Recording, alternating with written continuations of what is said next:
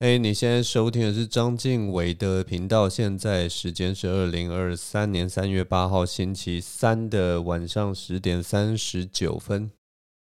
大家今知道今天是什么节日吗？今天就是所谓的三八女王节。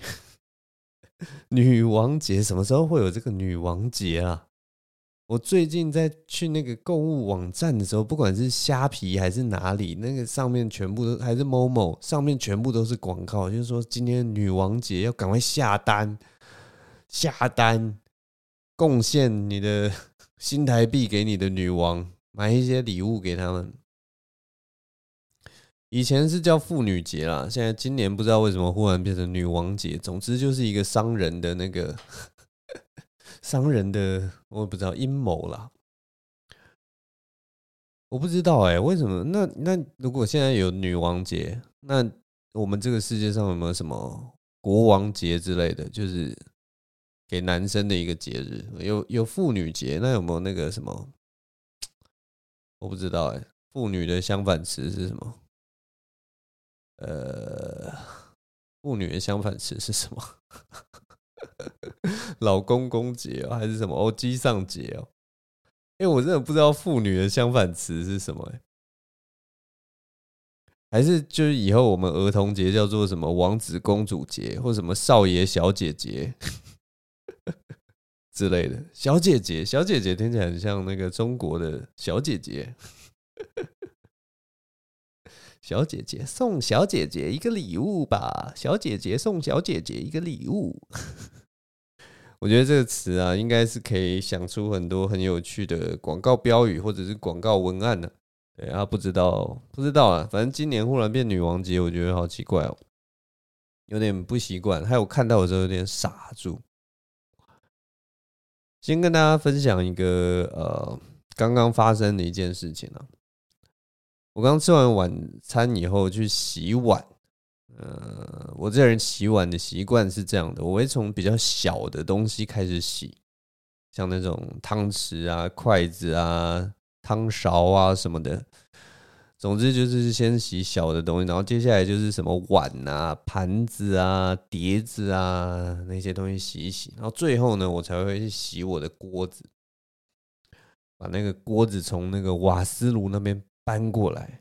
然后就啊，把海绵弄弄一点那个清洁剂，然后开始刷什么。那我洗第一遍的时候，然后把那个清洁剂就是这样刷出泡沫啊什么，然后把那个锅子刷一刷之后，然后把泡沫冲掉以后，我用手摸的时候就觉得那锅子还油油的。洗完之后锅子还油油的，然后我那个时候就想说。虽然这个锅子是油油的，但是是不是可以不用洗干净啊？我当下我就开始忽然想到，哎，对啊，大家不是都说要养锅吗？养锅的意思不是就是说，当你把锅子洗干净之后，然后在那个上面再抹上一层干净的油，让它我我不知道保护它不要接触空气什么，不要让它氧化之类的。好像这就叫做养锅嘛。那我现在锅子洗到一半，我已经你知道洗洗洗到洗掉一层可能脏的油了。然后我现在这个锅子还摸起来油油的，我是不是就干脆你知道 就不要洗干净了？我这样应该也算是一种养锅对吧？我不知道哎、会不会最早期的养锅就是因为？这样子的情况，所以才才才出现的。因为怎么会有人一开始就觉得说，哦，我们都我们大家都要养锅，养锅就是要在这个锅子上面涂一层油，啊这就叫养锅。我不知道养锅的意义到底是什么。我这辈子其实养过很多东西，但是我第一次听到就是有一个东西叫养锅，然后它是把那个上面涂一层油的，是跟所有的机械一样吗？就是我不知道。有很多东西都要涂油的样子，像什么皮衣也要涂油，然后车子啊、机车啊什么定期也要换油什么的。但锅子为什么也要涂油？而且每次炒东西、煎煮炒炸，不是就一大堆油了吗？为什么还要特别去帮他涂油？我真的不懂。我在想说，历史上是不是有曾经发生一个事件，就是就是有一个大厨师，名闻遐迩的大厨师，然后他呃有一个小厨师、小厨童在帮他处理这些杂事。然后有一天，这个大厨就亲自去洗这个锅子，然后他洗一洗、洗一洗，就把这个锅子拿起来晾了。然后就这个小厨童呢，就怕这个大厨没洗干净什么，所以他就去摸一下，然后他可能就摸了一下那个锅子，然后就跟那个厨大厨说：“哎，大厨，你这个你这个锅子没洗干净，还油油的。”然后大厨可能那个当下就觉得拉不下脸，你知道吗？你是呃呃呃呃呃你你你呃呃呃呃，然后那个小厨童还不放过他。啊，这锅就油了嘛，来，我再洗一次。然后那个大厨就赶紧拦住他。啊，这这这这这，你你你你你你懂啥，对不对？你这个这个这个这个小厨童，您懂什么东西？我我这个锅是故意让它油油的。我这锅你知道吗？这个锅很重要，它不能有接触到空气，所以我故意让它还保留着油油的。这个就叫养锅，你懂不懂啊？然后后来这个小厨童出师之后就觉得哦，原来是要养锅啊，然后他就把这个知识传递出去。我在想说，会不会是因为这个 这个原因，所以大家后来后代子孙都觉得说哦，我们要养锅，然后 所以才传下来 之类的。可能就是因为锅子没有洗干净。没有，我只是这样想啦。我觉得事情大概不是这个样子。总之，后来我还是很认份的把那个我的锅子洗干净了。这就是我今天 洗碗的一个，我也不知道这个叫什么哎，就是想要偷懒的一个心情吧。为了想要偷懒，所以想出了一个这个这个小故事，这样子。这周其实很很蛮有趣的啦，这周。我觉得简而言之，就是这周是一个充满怀念的一周，对我来讲，因为我这这周有见了一些人事物，然后都让我很怀念，你知道吗？都是都是发生在过去，例如说四五年、五六年的事情。其中一个呃一个际遇是上应该是上周五吧，上周五有一个学姐她从那个欧洲回来，然后大家真的是五六年没有见了，所以。我们就一群人都相约在一个其中一个学姐家里面，然后就是过去。那其实我去的时候，我都不知道这一次来看这个学姐的人有谁。结果到了现场，也就是顺便看了三四个我好久不见的学长姐，哇，真的是很怀念呐。因为以前你知道，大家在大学时代在学校是几乎天天见到面，或每个礼拜至少都会见到这些人。然后你忽然之间毕业之后，然后大家各奔东西，有些尤其是外文系的学长姐，很多人是出国啊什么，甚至我们同学大概可能有三分之一的人也都是出国念书什么，然后中间就会断联啊失联，大家又有不同的际遇，然后投入不同的产业，最后大家都东奔西走，那最后真的见到面的时间都变得非常的短。那总之就是这次去的时候就看到几个。很很久不见的学长姐啊，那这一次还有一个很特别，就是大家哎，有好几对这个学长姐都已经生儿育育女了，所以现场有大概哎几个家庭的小孩子都在那边，大概三个家庭吧，三个家庭的小孩子，我觉得非常特别，蛮有趣的。那其中我觉得这次是我第一次就是见到这么多小孩子，那当然就是。看到小孩子之后，大家就会开始聊起那个育儿经嘛。那么中间就有听到很有趣的故事，像有一个小孩子他，他他妈妈就跟我们分享一个小孩子学习语言的一个经过。小孩子对于语言其实是非常敏感的，就是其实大人在说一些话，如果不断的重复的话，其实小孩子很快很快就会把那一句话学起来。其实有一点像是鹦鹉啦。就我不知道大家有没有养过鹦鹉，有些鹦鹉就是你只要每天对它说，例如说你对那个鹦鹉说你好，你好，你好，然后可能讲个一两天，它就会变成那个大脚桶女孩。你好，你好，大概是这个样子。那小朋友可能也是类似这个样子，就你如果一直重复讲的话，他可能在短时间内就可以马上把重复的东西学起来。那个妈妈就说，她平常带小孩的时候，平常带小孩的时候，小孩有时候爬到他身上或干嘛，然后那个妈妈就会对他说：“你干嘛？干嘛？干嘛？”就一直在讲这这两个字。那结果呢，那个小孩子就很好玩，他学到了这个词之后，然后再加上因为平常他们对这个小孩子讲话都用叠字的关系，所以他妈。他妈妈那一天就在那个呃，就是那种 playground，playground 是什么？游乐园、游乐场，那种儿童游乐场上面，就惊恐的看到他的小孩子跑过那个游乐场，然后嘴巴一直在讲干嘛嘛，干嘛嘛，干嘛嘛。他说他当下整个傻眼，想说不是这样用这个词，不是这样用。反正我们听到都觉得超级好笑，真的是吓傻了。你想到那个画面，就觉得真的是很幽默、很荒谬。然后他妈就说，很怕那个其他的家长听到，想说这个家庭到底是发生什么样的事情。反正这就是一个很妙的事情啊。那呃，除了这个小孩子很有趣的事情之外，我这一次在那个呃学长姐的场合也见到了另一个学长。因为他是我们以前球队的队长，那他现在他之前就是在美国读书，应该读了十年吧，然后现在回来就是当大学的教授。然后因为他是球队的队长，所以他一回来，我一见到他，我就觉得哇，天哪，好久不见啊，学长，十年没见了吧之类的。然后他就说没有啊，中间那个谁谁谁婚礼我没有见过面。然后我就发现哦，对对对对对对对，我没有见过面，我已经忘记了。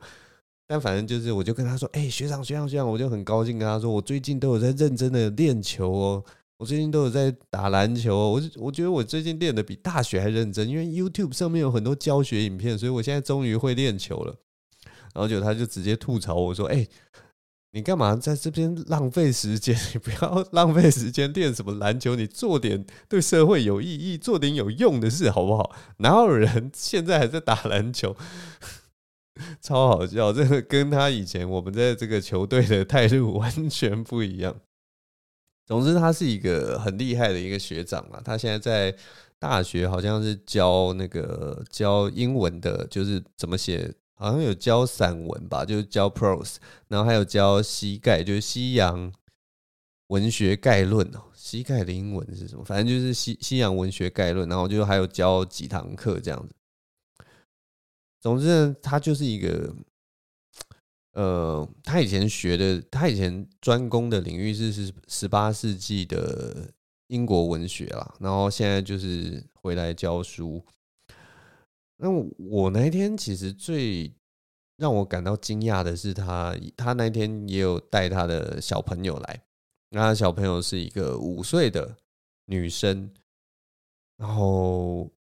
非常的高，然后非常的聪明，因为他说，当他爸妈跟我们说他五岁的时候，我们所有人都吓傻了。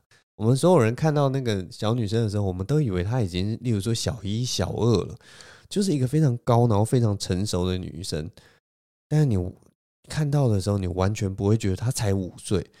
我们听到她才五岁，我们所有人都觉得天哪，她居然才五岁！然后最让我惊讶的一件事情是，中间就是大家在吃东西的时候，然后她因为那个小孩子就是我觉得他还蛮负责任或什么的，然后也很喜欢就是带领大家的感觉，所以他就帮忙分一块蛋糕，就是他把那个蛋糕切了，然后一盘一盘这样递给大家，就像有点像玩家家酒，只是是 for real，就是真的 现实生活，我们是真的要吃那个蛋糕，然后就直接让。让那个小女孩来分这个蛋糕，你看光做这件事情，你就知道那个五岁的小女孩有多么的成熟。但反正她做这件事之后都还好。但是我们吃一吃，在聊天的时候，他讲出了一句话。他讲出的话是：“我觉得这个蛋糕蛮好吃的。”这句话我们听起来虽然觉得。就是大家你们现在听会觉得它是一个很普通的话，可是你要想象，它是从一个五岁的小女孩口中讲出来，她讲了这个句子，我觉得这个蛋糕蛮好吃的。这是一个很完整、很成熟的句子，它是出自，它绝对可以出自一个大人的嘴巴，但是是现在讲这句话的是一个五岁的小女孩，我们当场真的是我我啦，至少我真的是吓傻了。我觉得她真的超级聪明，她的语言能力应该真的很强。光这句话，我就觉得天哪，这个小孩真的是不可思议啊，非常可怕。我在想说，那个爸妈，因为爸妈都是学文学的嘛，所以爸妈可能平常讲话的时候都用很正常的方式在跟他说话，然后所以小女孩最后学到的就是很很大人的表达方式。我我我不知道哎，我当下听到那个真的是有一种寒毛直直竖的感觉，就觉得哇天哪，果然聪明的爸妈教出来的小孩就是一个聪明的小孩。我不知道，我不知道大家觉得这这这算不算是一个很特别的事情呢？至少我我看过少数几个小孩之后，我觉得这个小孩子真的是让我真的蛮惊讶的。这就是。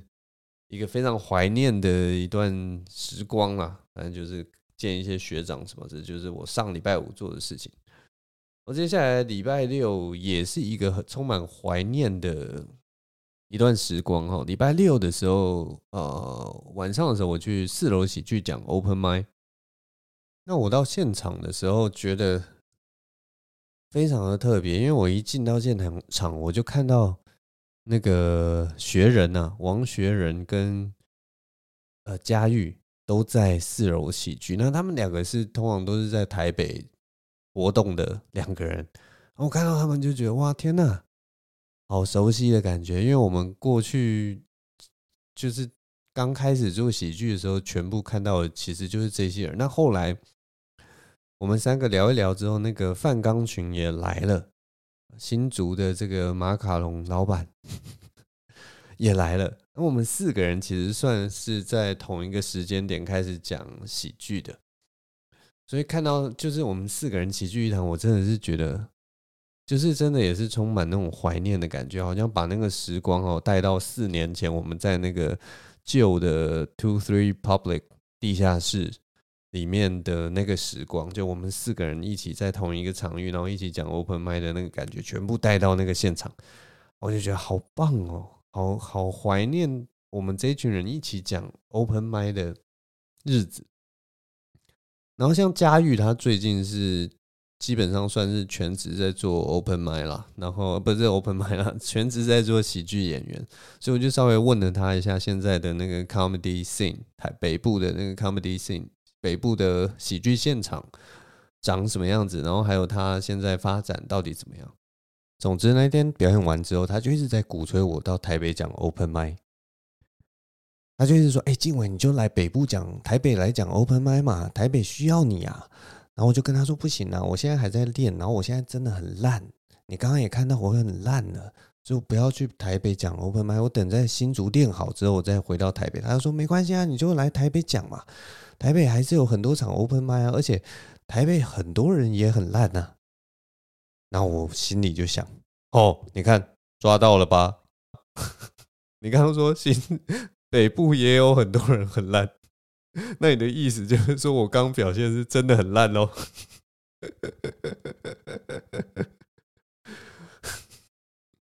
贾宇，你居然这样偷偷呛我，被我抓到了，真是太过分了。没有啦，我现在是真的，我我觉得我讲我烂，真的不是在谦虚，呃，因为我最近真的很烂，我我最近真的很烂，我真的不知道为什么我最近真的很烂，然后要真的要好好努力啦。因为嗯，不瞒各位说，就是像在四楼表演的时候，都会有那个他们都会录影啊，那我每次表演大概是五到七分钟。我每次只只要看两分钟，其实我就把我自己的表演关掉了。不是因为我不检讨，是因为那两分钟就够我检讨了。而且我真的看不完自己的表演，我就觉得啊，真的是太烂了，怎么会烂成这个样子？当然，就是练习量还要再提高啦。我觉得我应该要像打球一样认真，你知道吗？我应该要像打球一样来对待我的 open mic。但总之，我还在找自己声音，所以大家再给我一些时间。但我只是想要跟大家就是分享，这是一个非常怀念的一个夜晚啊，就是我们四个人，然后在同一个地方，然后就有一种就是回到以前二三旧场地，而且四楼喜剧的场地也是不大的那种长形的场地，就很像我们以前讲 open mic 的那种感觉。所以那天真的是对我来讲是一个蛮愉快的一个夜晚的。我喝一下水，最后跟大家分享一个，我前一阵子重新认识了自己。我前一阵子就是。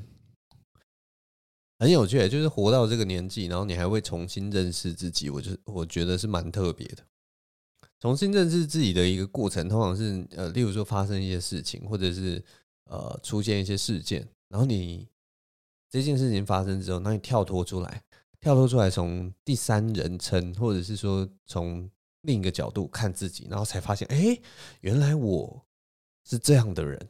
那我这次就是大概是也是发生这样的事情。我最近发现。我很喜欢很解的东西，大家知道什么是很解的东西吗？就是那种，例如说，或者是那个叫什么啊？哇，我忘记那个词叫什么了。反高潮啊，就是反高潮的东西。就例如说，很解的感觉，解解是什么？解就是一个还蛮流行的用词啊。很解的意思大概就是。很呃呃泼冷水的那种感觉，就是大家很激情、很热情、很感动的时候，然后你泼人家一个冷水，这样就是很解。然后像有些人就是可能他很很解，就是大家说，哎，我们去夜唱啊，夜唱，然后一堆人都说好啊，夜唱好棒哦，耶嗨呀嗨呀，然后有一个人可能就泼冷水，呃，这时间卡拉 OK 都关门了啦，不要去了，好累哦，哼，回家了啦。像这种就是很解的人，对，然后。那反高潮是什么意思？反高潮就是，例如说有一个故事，然后他帮你堆叠、堆叠、堆叠，然后让你觉得说，哇，天呐，啊，坏人要死了，坏人要死了，坏人要死了，然后最后结果，哎，主角可能什么跌倒一下，然后撞到头，然后主角就死掉了，然后坏人就继续猖狂下去，类似这样，这就是反高潮，让大家以为说一个东西要发展、发展、发展、发展，然后正当你要觉得哦。呃，坏人要得到报应的时候，好人终于要出头的时候，然后就最后来一个呃出乎意料的反转，类似这样，这种东西就是反高潮或者是很解的东西。我后来就最近就发现，哎，我其实很喜欢这个东西，我很喜欢这个东西，而且我很喜欢这个东西，喜欢到什么呢？我很喜欢，就是这个东西是是是失败的。就是我很喜欢，大家知道吗？如果你看一个很棒的，就是例如说，呃，勇者最后杀死飞龙的故事，或者是有一个故事大完结，主角克服了某种难关，那我就是那种很喜欢看主角正要克服最后难关的时候，结果他跌一跤然后死掉的这样子的东西。就是这种东西，就是会让大部分的人，一般享受故事的人会觉得说：天哪，傻眼，怎么会发生这种事情？太夸张了吧！烂片、烂尾，对不对？一般人就会说这是烂尾，可是我不是、我看到的时候，我会觉得看太屌了。我会想说，这这个这个好好笑啊，好爽啊，你知道吗？这就是我一个很很奇怪的一个趣味。我很喜欢打破幻觉，或者是就是那个气氛整个抽离。然后我想了很久，为什么是这个样子？我真的想了很久，我就想说，为什么为什么我会喜欢这种东西？我为什么会觉得这种东西特别有趣味性？因为这种东西其实是反反，我不知道违反我们从小到大看的所有故事，或者是我们呃理想中的一个好故事或者神作的一个表现才对。可是我好喜欢哦，我就在想这件事情，我为什么会喜欢？我后来发现为什么了，原因就是因为我。读书读到脑袋坏掉了，我看太多作品了，你知道吗？我看太多，例如说英雄旅程的作品啊，或者是看很多漫画啊，或者是看很多影集，看了很多小说，看了很多很多各式各样童话故事、神话故事，或者我本身的工作就是在翻译，翻译也是在翻译故事。我看太多故事了，我看太多故事，看到看到，其实我已经。把那种原型故事啊，就是很正常的故事，已经看到我觉得有点腻了。就是我就觉得一件事情能够解决的时候，已经没有办法给我给我那种很满足的感觉了。就算我看到那种什么悬疑神剧啊，这么什么翻转再翻转，我最后其实还是不会得到满足。而我最后剩下来能够给我惊喜的，其实就是很解的东西。一般人看到这种这么解的东西，通常心里都会想说：“天哪，这也太反高潮了吧！这个东西怎么这么烂呐？烂透了，好无聊，怎么可以这样收尾啊？我真的是很不爽哎，这这绝对就是烂作。”但是我看到这种东西的时候，你知道吗？我心里就会觉得好好笑哦，这东西真的是太好笑了，太有娱乐性了吧？没想到这么烂的东西，他也做得出来。我不知道要怎么跟大家打个比方了。总之就是，我如果看到那种很烂的东西，或者是说有一种，就是虽然它预算很高，虽然它呃。前面的剧本多么的巧妙，虽然他呃呃，大家对这个东西的期待非常非常高，但是他最后你知道吗？他最后直接放弃挣扎，直接搞到最烂，或者是用一个很奇怪的方式让这一出这个作品结束。所有人在傻眼说这东西也太烂了吧的时候，我 会感觉到。这东西也太好笑了吧，你知道吗？而且是不是那种很努力、很努力的那种烂哦？是很不努力的烂哦。就是他如果在最后，他有这么多的预算，他有这么好的演员，他有这么好的各式各样的东西，然后他最后他居然敢，居然敢把一切放弃，然后把一切就是直接扔扔扔给观众。这个时候我会觉得，哇靠，这东西神作。超好笑的，他放弃了，他放弃了一切。我好喜欢这个东西，我好喜欢一个，我现在好喜欢一个作品把这个幻觉整个打破的那种情况。但我当然知道了，就是这个东西并不是主流观众所追求的，主流观众绝对是希望是一个很漂亮的故事，很好的结构，很舒服的，让你顺顺的看完一个故事，有个起承转合。这当然是最最最棒的一个情况，但我就是很喜欢那种，就是就是你明明知道你可以那样做，但是你完全没有去做到的那样的东西，而且是当你知道吗？这种东西就是当你的那个风险，或者是说你的期待，或者是呃全世界观众影迷的期待越高的时候，如果你还敢这样做的时候，我就会。更喜欢这个东西，反正很奇怪，因为最主要是因为他如果做到这件事情，我会感到惊讶。然后我觉得你你大家知道吗？喜剧的有某一个核心就是要制造惊讶、制造误导。对，那他如果做到这件事情，我就会觉得天哪，这也太好笑了吧，很好笑。我觉得很，但是我我我后来也有想啦，我的这个喜好啊。不能应用在我自己的创作上面，因为你知道吗？喜欢这个东西的人毕竟还是少数，他他他完全不符合我们这个环境，还有这个台湾的喜好或什么的，所以这只是我一个个人的一个喜欢的东西啦，跟大家分享一下。我觉得在台湾做喜剧其实是蛮特别的一个事情，因为它是在一个很初初很初期的一个文化。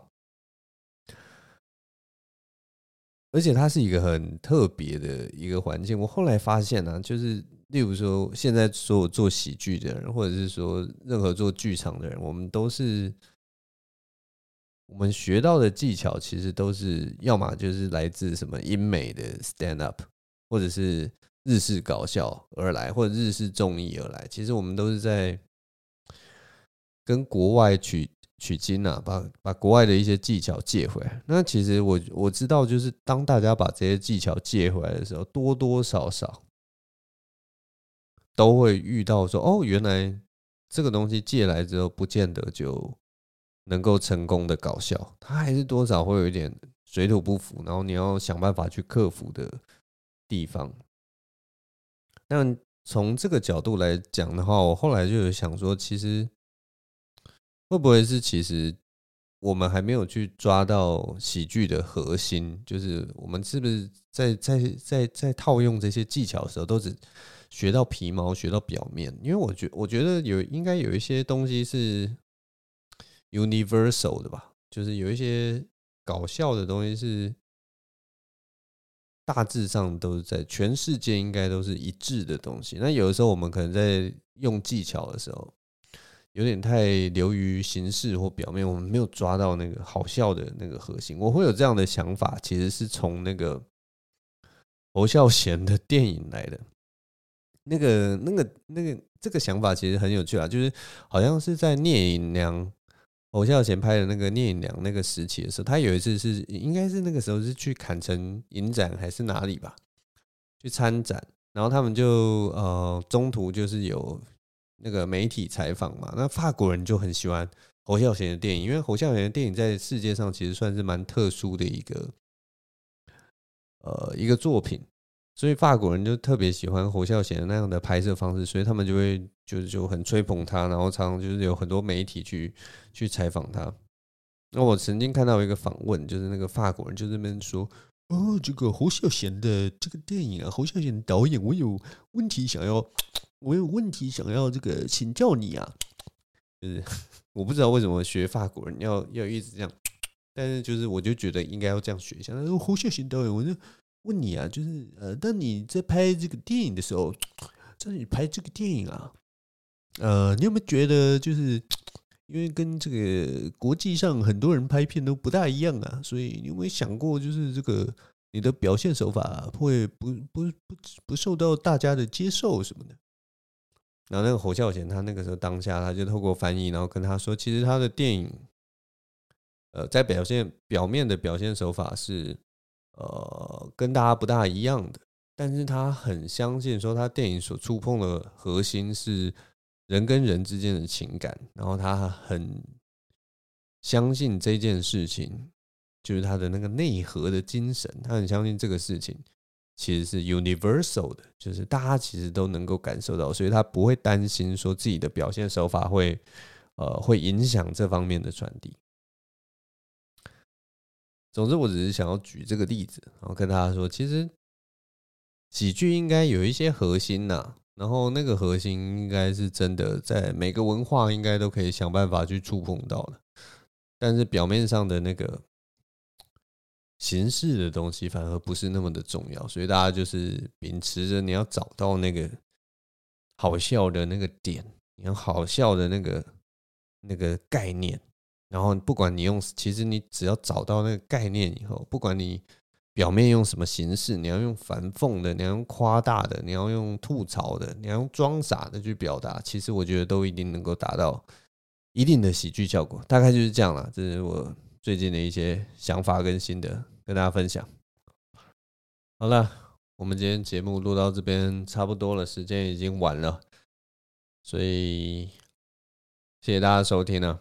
那如果有空的话，还是去那个 Apple Podcast 帮我留留一个五星呐，或者是说有任何问题，你也可以去留五星的时候帮我留言，那我会尽我所能帮你们做一个小小的 QA 啊，随便留都可以了。呃，想要互动什么也可以去 YouTube，呃，各个平台大大大致上应该都可以找到我。那至于像那个什么。抖音啊，或者是短短影音啊，Reels，我目前好像还没有什么东西可以放啊，所以 应该是不会放了。反正我今年都还在调整，大概就这样啊。好了，我们节目就录到这边，谢谢大家收听，我是张晋唯，我们下周同一时间再见了，拜拜。